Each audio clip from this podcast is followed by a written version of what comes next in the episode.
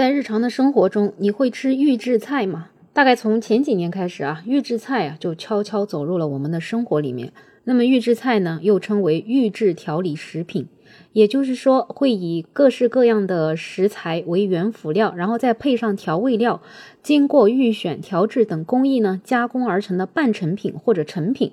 那么饭店收到了这个预制菜，只要热一热就好了。所以很多人都讲，现在厨师啊根本用不着，只要有一个会热菜的小工就可以了。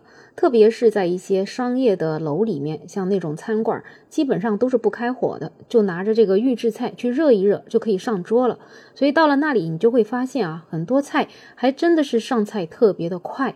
但是久而久之呢，你也会感觉到这些菜好像似乎缺少了一点烟火气。这个当然是因为它压根儿就不是现场炒出来的。所以我现在啊几乎不会去商场里面的餐厅吃饭，因为我觉得这个预制菜实在是缺少了菜的灵魂。当然，也有人对此不是很在意，觉得预制菜也不错啊，也挺好吃的，也挺快，也挺方便，还经济实惠。所以这其实吃不吃预制菜呢，也是大家个人的选择。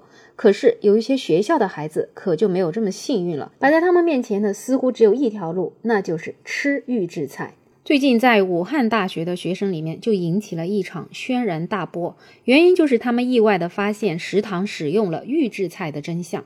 那么这个发现呢，也是震惊了全校的师生，也引起了大家广泛的一个讨论。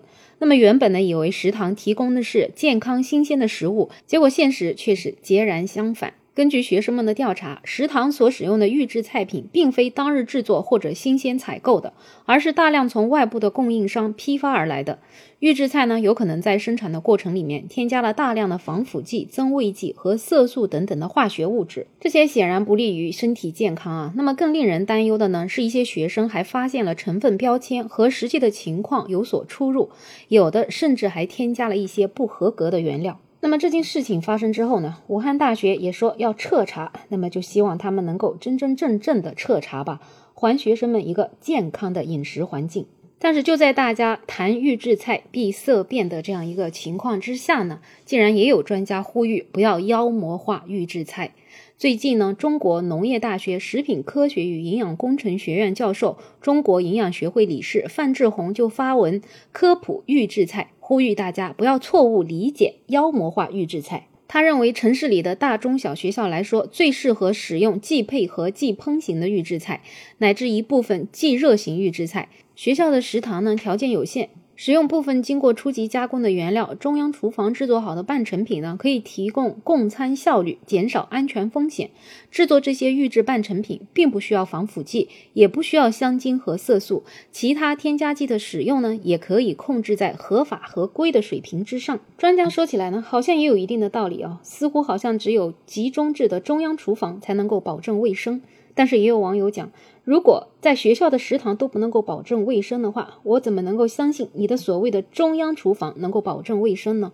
再说了，我们把孩子送到学校去，只想让他吃一口新鲜的菜，又有什么错吗？而且专家们觉得预制菜这么好，那为啥不让他先去机关单位啊？让领导和老师先吃，每日规定都得吃，最后才给孩子吃，这样子推进才有意义啊！不然这么好的东西，为啥先给学生来吃呢？听起来好像预制菜不应该是洪水猛兽，可是前提是你的监管能到位吗？能够符合标准吗？